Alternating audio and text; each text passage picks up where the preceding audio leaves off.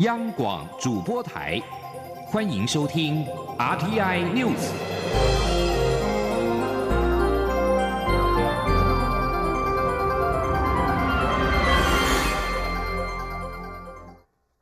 各位好，我是主播王玉伟，欢迎收听这节央广主播台提供给您的 RTI News。今天是二零一九年五月三号，新闻首先带您关注。美国助理国防部长薛瑞福指出，美国国防部本月将在新加坡举行的香格里拉对话当中公布新的印太战略，确认印太地区为美国优先战区，并强调美国将在区域内继续进行航行自由作业。薛瑞福表示，航行自由作业意在展现美国将继续在国际法准许的海域和空域从事航行、飞行和作业，但是不必然期望借此改变中国填海造岛的事实。而对于法国军舰穿越台湾海峡，在事先是否曾经与美国协商，薛瑞福表示，美国和法国方面商讨过各自的印太战略，以及各自对于国际法和国际规范动摇的忧心。国安局副局长陈文凡二号表示，今年以来，美国军舰共通过台湾海峡四次，出动的舰艇数量都差不多，多半以水面作战舰艇为主，也逐渐形成了常态巡航模式。四月，除了美国军舰、法国军舰之外，越南、泰国、澳洲、菲律宾、印尼等国的军舰也通过台湾海峡，主要目的是参加中国的海军节活动。而中国对于通过台海军舰的策略，则是逢舰必跟。而国家的安全，现在除了在军事方面，在言论自由的方面，以及媒体的报道方面，现在也值得关注。立法院外交及国防委员会在二号邀请国安局、陆委会等相关单位报告中国假讯息新战之应应对策。国安局报告当中指出，中共正复制俄罗斯并吞克里米亚岛的模式，对我国进行认知作战，手段包括了加工新闻事件回销台湾、变造争议事件改变台湾民众认知、掌握通路将捏造的不实讯息扩散至台湾，以及指导同路配合引领风向等等。国安局副局长陈文凡二号在立法院外交及国防委员会答询时表示，在台湾确实有报道方式、口吻都与中共对台威胁言论相同的同路媒体，包括了电子、平面媒体及网红，但目前不便点名。至于是否有媒体在社论刊登前要先给北京过目，陈文凡也表示，确实有掌握这种情资。而对于国安局认为台湾有中共同路媒体一事，陆委会副主委邱垂正二号在例行记者会上回应媒体询问时指出，中华民国政府尊重新闻自由，只要媒体进行专业、客观、公正的报道，就没有违法的问题。前天记者王兆坤的采访报道。国安局副局长陈文凡二号在立法院答询表示，在台湾确实有报道方式。口吻都与中共对台威胁言论相同的同路媒体，但目前不便点名。陈文凡在报告中也指出，中共传播争议讯息的手段之一是指导在台路媒或同路媒体提供特定报道内容及方向，散播分化台湾民众的争议讯息。陆委会副主委邱垂正表示，陆委会没有相关名单，只要媒体客观报道。就不会违反法律规定。他说：“我想我们呃，中华民国政府是尊重新闻自由的，只要是啊进行专业、客观、公正的报道，啊，我想啊都会符合啊，就没有任何违反啊相关法律的问题。”邱垂正还指出，中国大陆介入台湾及其他民主国家的选举。已是国际社会普遍认知及公认事实。我政府会致力维护各项选举公平公正，并强化相关管理机制，避免选举遭到外力不当干预。此外，香港正在修订的逃犯条例引发港人上街抗议。邱垂正重申，修法内容有诸多侵犯人权及人身安全疑虑。我方曾透过信函向港府表达忧虑。要求港府应确实保障我方民众的人权。邱垂正再次呼吁港府，台港应在平等、互惠、尊严原则下建立制度化司法互助机制，才能从根本上解决问题。可是港方却长期漠视我方诉求，致使犯罪嫌疑人到现在都没有得到应有的法律制裁。香港铜锣湾书店前店长林荣基，因为担忧逃犯条例通过后会被送至中国，已于日前来到台湾。邱垂正表示，林荣基这一次申请来台的理由是与雇主商谈工作，我政府同意他在台停留一个月。但是如果林荣基有意在台湾长期居留，也可向劳动部申请聘雇许可，核发后就能再向移民署提出居留申请。邱垂正强调，如果林荣基有申请居留，我政府会依法处理；如果他有需要，政府也会提供必要协助。中央广播电台记者王兆坤台北采访报道。持续关注两岸焦点。亲民党主席宋楚瑜有关两岸关系的访谈引发争议。蔡英文总统表示，如果宋楚瑜肯定“一国两制”，将请他离任总统府资政。宋楚瑜在二号下午召开记者会，强调自己并从未说过“一国两制”四个字，更不曾主张以“一国两制”香港模式处理未来的两岸关系。他并且表示自己不需要资政这个头衔，将把总统府聘书送回去。总统府发言人张敦涵指出，总统府尊重宋楚瑜的个人意愿，将依照程序予以解任。蔡英文总统感谢宋楚瑜以总统府资政的身份，两度代表台湾出席亚太经济合作会议 （APEC）。前的记者欧阳梦平的采访报道。亲民党主席宋楚瑜日前接受新华社专访，表示坚持两岸一中。追求统一的中国，并赞同中国国家主席习近平年初提出的民主协商。媒体解读宋楚瑜赞同探索两制台湾方案。蔡英文总统二号上午受访时，呼吁宋楚瑜亲自对台湾社会说清楚，并表示如果宋楚瑜对一国两制抱持肯定态度，将请他离任总统府资政。宋楚瑜二号下午召开记者会说明立场，他表示自己是以亲民党主席的身份到中国大陆参访。不管是与对岸各层级官员对话，或是接受媒体访问，从未说过“一国两制”四个字。他说，在这么多场合讲过这么多的话，有四个字从来没有从宋楚瑜嘴巴里面讲出来过，叫做“一国两制”。我在这边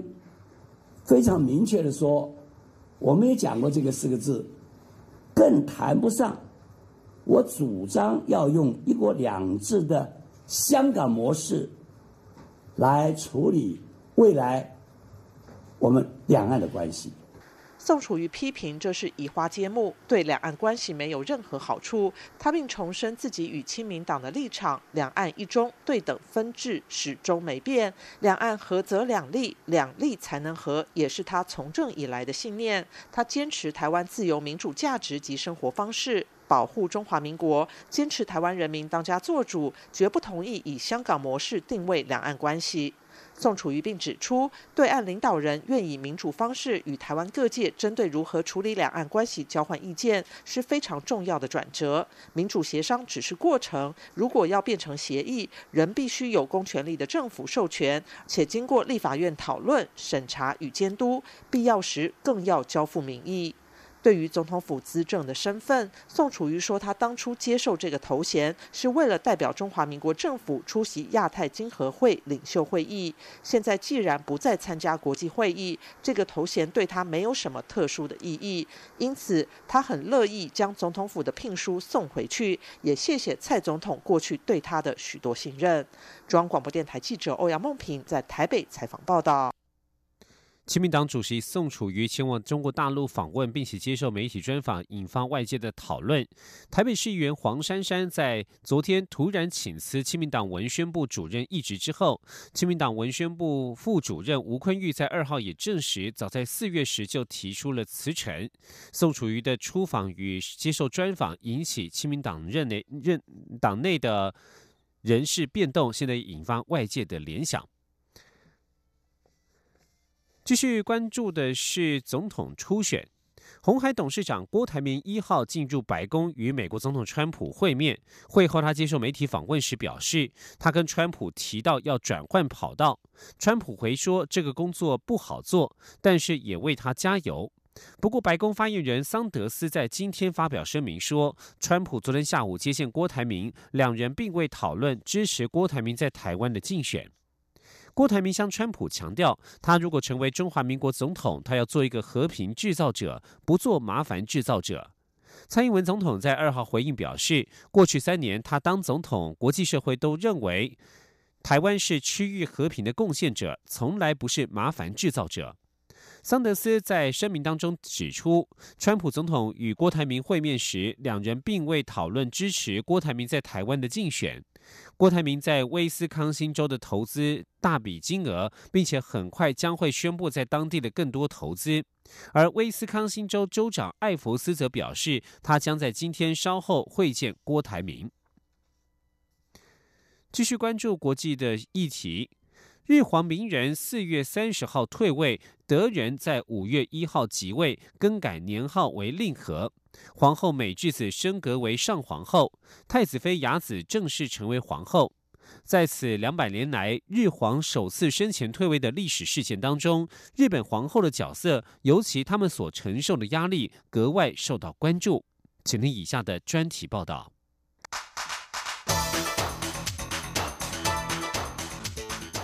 专题报道：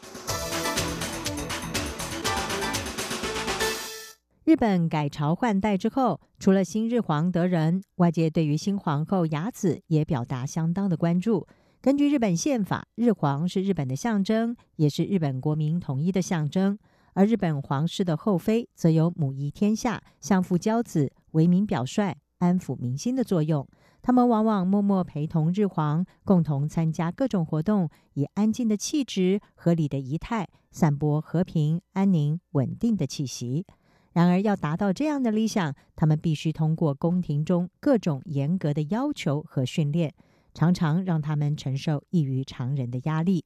日本从平成到令和时代的两位皇后美智子和雅子有许多的共同点。但是也因为适应能力和体质的不同，遭遇也有所差异。首先，这两位婆媳的出身和以往的皇后不同，她们都是出自民间，经过自由恋爱而进入日本皇室。明仁是第一位迎娶平民的日皇，美智子则成为打破传统的第一人，也因此承受许多前所未有的压力。美智子毕业于圣心女子大学，会弹钢琴、打网球。美国有线电视新闻网引述了日本女性杂志《女性自身》的记者近重幸哉是指出，名人和美智子的婚礼出现在日本正要走出二战残破、迈向新纪元的时候。美智子当时的人气和英国目前的王妃凯特、梅根，或者甚至是已故戴安娜王妃相比，不遑多让。然而，美智子不熟悉宫廷礼仪。入宫之后，不但其他贵族女子，甚至宫廷女官都可以对她说三道四。更传言，她受到当时的日皇裕仁和皇后良子的虐待。美智子因而日渐消瘦忧愁，据说曾经罹患失语症，不愿意和名人和女儿以外的人交谈。而新皇后雅子则是高材生，先后毕业于美国哈佛大学、东京大学以及英国牛津大学。他精通英文、法语、德语、俄语等多国语言，见多识广，而且难能可贵的通过了外交官资格考试。曾经在外务省工作，有心发展外交长才。雅子也很快的就赢得日本民众的爱戴，被誉为是日本的戴安娜。婚礼更成为举国狂欢的大喜日子。但是自从嫁入王室之后，除了和美智子一样承受许多压力之外，他的开朗性格、高远理想以及独立思考能力等等，不但没有办法发挥，反而被解读是不懂顺从，导致发言权受限，也不得和家人会面，让他是有苦难言。澳洲的记者希尔斯就将他所写雅子妃的著作下了这样的一个标题：《雅子妃：菊花王朝的囚徒》。而由于一直无法生下男性子嗣，在女性无法成为日皇的规制下，也成为雅子最大的压力来源。宫内厅曾经宣布雅子罹患适应障碍症，但是希尔斯在他的书中说，雅子婚后其实是罹患了重度忧郁症。日本社会原本对雅子有诸多的期待，认为她的学养特色可以为保守的日本皇室带来开放的气象，因此雅子生病的消息传出之后，引发社会辩论。许多人同情雅子，认为她代表了日本妇女的困境。日本著名心理医师、立教大学现代心理系的教授香山里香就曾经对日本时报表示：“作为一名精神科医师，他看到许多女性患者处在和雅子妃相似的情况，他们既要努力生育、抚养下一代，同时又要从事职业生涯。他说：“从这个意义来说，雅子是日本社会的象征。”另外，美智子经常陪同名人参加各种活动，而在名人的平成时期，发生过许多天灾，像是阪神大地震、东日本大地震。在灾难期间，都可以见到美智子和名人亲临探视灾民。相较之下，雅子虽然也曾经和德仁探视灾民，但是因为身体不适，有几乎长达十五年的时间很少出席公开活动，他的声望也自然没有办法和美智子相比。日本关东学院大学欧洲君主制度专家军种直龙，他就表示，平常女子一旦进入皇宫内院，就失去了自由。他们的主要工作只有生育和养育皇室的接班人。这种说法不但适用日本，也适用其他欧洲国家的皇室。而如果和同样存在虚位王室的英国相比，日本皇室则显得较为拘谨、保守、刻板。英国王室的媳妇似乎比较自由、快乐。而且最重要的，他们不必为没有生下儿子而承受重大的压力。最近两年，香山里香观察到雅子的健康似乎渐渐恢复了，常出席公众活动，而且应对得宜，活泼动人。因此，在雅子升任皇后之后，许多人都给予祝福，并且也期待她会成为更有自信、更有特色的皇后。以上专题由黄启林撰稿，海青青播报。谢谢收听。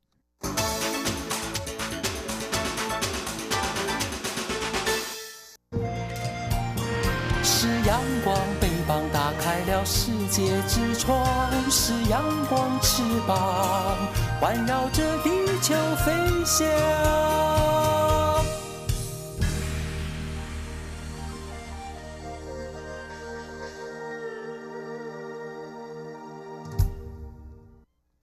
各位好，我是主播王玉伟，欢迎继续收听新闻。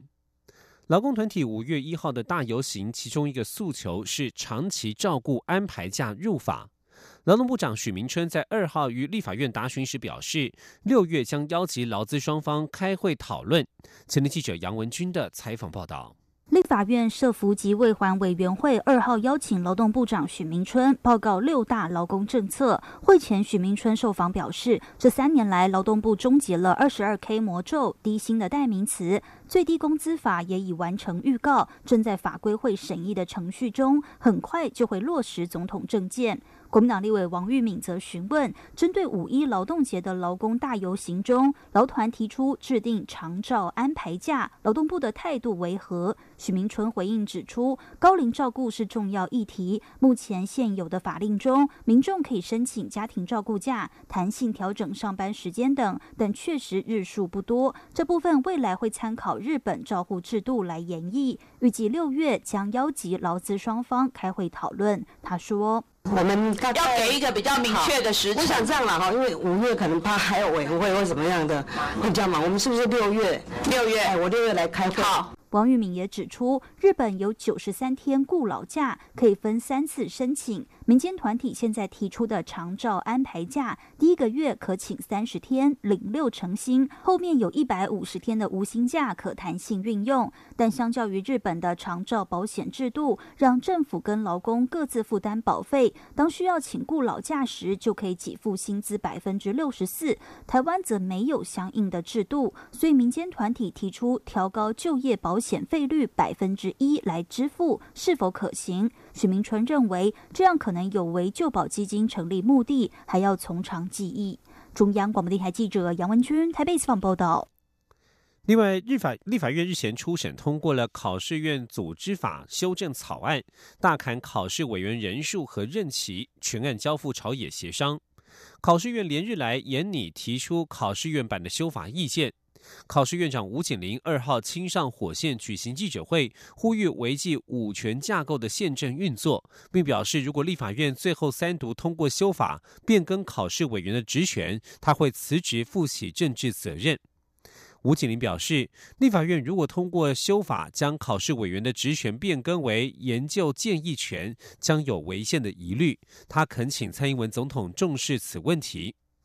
而曾经担任考试院全序部次长的民进党立委李俊毅二号表示，大部分的考试委员专长不在全序考选专业，却老对全序部、考选部以及保训会所提的改革法案大表反对。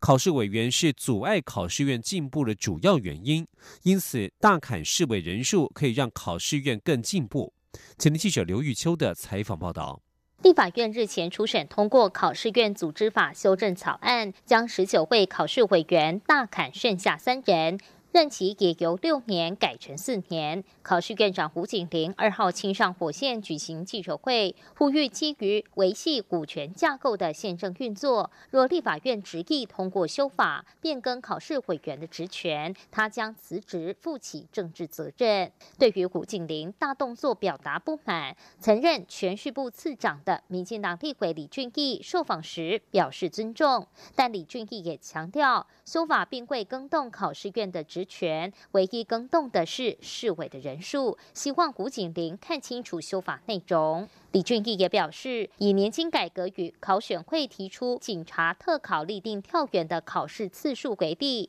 考选部、全序部与保训会这二部一会所提的改革法案，常常遭致不具全序考选专业的市委反对，市委人数众多又不接地气，考试委员是考试院进步的最大阻碍，大砍市委人数与缩短任期，对考试院是好事。李俊毅说。它会造成一个现象，就是说，考试院的二部一会，包括考选部、包括全序部、包括保训会啊，常常所提出来的法案政策，还要经过考试委员的审议，那考试委员反而成为阻碍进步的最主要的原因。好，这个就是我们认为考试委员必须减少。李俊毅指出，包括立法委员、监察委员，甚至是司法院大法官的人数，都在宪法中规定的一清二楚。仅市委的人数没有明定。过去市委是依照省级分配，现在时空环境已经转变，人数实在没有必要这么多。况且考试院正副院长本身不是市委，但却负责主持和议制的考试院会，组织非常奇怪，有调整的空间。至于考试院提。出修法意见，认为市委人数可从目前的十九人降到十三人，这已经是考权业务的最低人数。李俊毅说，考试院过去多年来从未提出修法版本，若有修法意见，欢迎这次提出一同讨论。张广电台记者刘秋采访报道。继续关注财经消息。行政院会二号通过了海关进口税则部分税则修正草案，因应台湾与巴拉圭经济合作协定，增订八国部部分农产品免关税配额的数量，或将部分。部分的产品调降至免关税，修正草案也将大型柴油车零组件关税降至零，以及调降十五项农渔产品及加工食品的关税，以营造跨太平洋伙伴全面进步协定 （CPTPP） 对外谈判的有利气氛。前天记者王威婷的采访报道。行政院会二号通过海关进口税则部分税则修正草案，应应台湾与巴拉圭签署经济合作协定，税则修正草案增订八国生产的粗制糖、精制糖免关税配额数量为每年五万和一万公吨，将八国生产的冷冻猪精分五年调降至零关税，以及八国马黛茶等二十九项产品立即免关税。根据统计，因应台巴经济合作协定的关税减让，税损为每年新台币三百三十八万元。税则修正草案也调降十五项农渔产品及加工食品的关税，包括冷冻柳叶鱼、冷冻未熏制鲟类、冷冻海扇贝、冷冻墨鱼及冷冻章鱼的关税税率，由目前的百分之十到百分之三十，调降二至五点五个百分点。活生鲜或冷藏海扇贝、山药、温州蜜柑、调制奶皮、味噌、蛋黄酱、咖喱酱、固态或粉状汤类及其调制品、谷类酒等十项农渔工产品，税率由百分之十至百分之四十，调降五至二十个百分点。根据此调降幅度，日本的清酒关税税率可由目前的百分之四十减至百分之二十，未增由目前的百分之三十的税率减半至百分之十五。根据统计，上述十五项产品关税调降的税损为每年两亿一千零九十四万元。财政部关务署长谢林元表示，WTO 会员国都一体适用上述关税调降，政府也期盼借此展现实现贸易自由化的决心。谢林元说：“啊，其实我们关税降税是一体适用于所有的 WTO 会员国，啊，只要是 WTO 会员国，我们这次的降税都可以，呃，都可以适用一样的税率啊。那。”这次要特别说明的，就是说这次的谷类酒哦，只有酿造的部分，并不包括蒸馏的部分哈。那那个蒸谷呃蒸馏的谷类酒还是一样是现行税率百分之四十哈。那其实呃我们也是希望就是能够营造一个就是有利于我们对外谈判的一个一个氛围哈。那包括加入 CTPP，还有其他主要的贸易对手国来呃营造这样的一个机会。另外，税则修正草案也将包括三点五吨以上的货车、十人座以上的大客车使用的零组件关税，由现行的百分之二点五到百分之十五调降到零，估计税损约五千九百万元。环保署表示，降低零组件成本将可带动国内柴油车制造产业发展，估计每年约可汰换一千四百多辆。中央广播电台记者王威婷采访报道。继续关注台湾的绿能交通产业。交通部二号携手经济部，率领各大业者成立台湾的智慧电动机车国家队，未来将结合产官学研，全力推动智慧电动机车产业升级，并且组成 eMoto 台湾队，携手进军海外市场，打世界杯。交通部长林佳龙与经济部长沈荣金二号在交通部率领各大业者共同按下台上展示的六部智慧电动机车喇叭，宣示台湾的智慧电动机车国家队正式上路。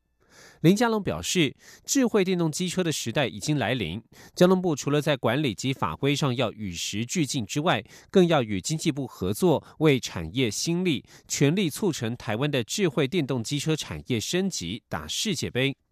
林佳龙强调，机车产业除了电动化，也要智慧化，并且将安全视为最高的目标。以交通部现在跟三所大学还有近七千辆机车合作推动的机车联网为例，就可以运用大数据显示行经路段的交通状况，让行车更加安全。而经济部长沈荣金也指出，台湾的机车业者不仅已经掌握电动机车的马达动力系统的关键核心技术，并且已经着手开发下个世代的电池技术，希望未来打入国内电动机车整车系统，同时持续开发结合车子本身系统的 App 应用软体，甚至进一步打造个人化的仪表板等等，这些都是国家队的重要软实力。继续关注的是国际消息。加拿大猪肉协会二号表示，中国政府暂停两家加拿大猪肉出口商的暂停两家加拿大猪肉出口商的输出许可，可是是噪音于货物标示的问题。加拿大农业部长毕波在一号表示，中国政府已经暂停两家加拿大猪肉出口商的输出许可。加拿大与中国的外交局域扩大，继油菜之后，这已经成为新一起棘手事件。代表家国猪农的加拿大猪肉协会发言人史托迪表示，货物标签上的基本资料包括货品内容、重量与产地。至于标示上是出了什么问题，史托迪表示他无法说明。加拿大应美国要求，在温哥华逮捕中国华为技术公司财务长孟晚舟之后，加中关系即陷入冰点。此外，中国也逮捕了两名加拿大人，并且停止两家家国公司油菜籽产品出口到中国。据将焦点转移到法国，法国政府在二号指控暴徒在五一国际劳动节的示威当中冲进巴黎一家知名医院的举动。这次事件可能进一步升高当局与全国示威运动黄背心之间的紧张关系。巴黎皮耶提萨培提黑医院是知名的医院。一九九七年，英国戴安娜王妃在巴黎发生车祸之后，就是送到这里急救。这家医院的医生表示，示威民众强行闯进医院，造成破坏，甚至意图闯入加护病房。不过，黄背心运动支持者坚称，由于警方发射催泪瓦斯，示威民众只是想到医院寻求避难。以上新闻由王玉伟编辑播报，这里是中央广播电台台湾之音。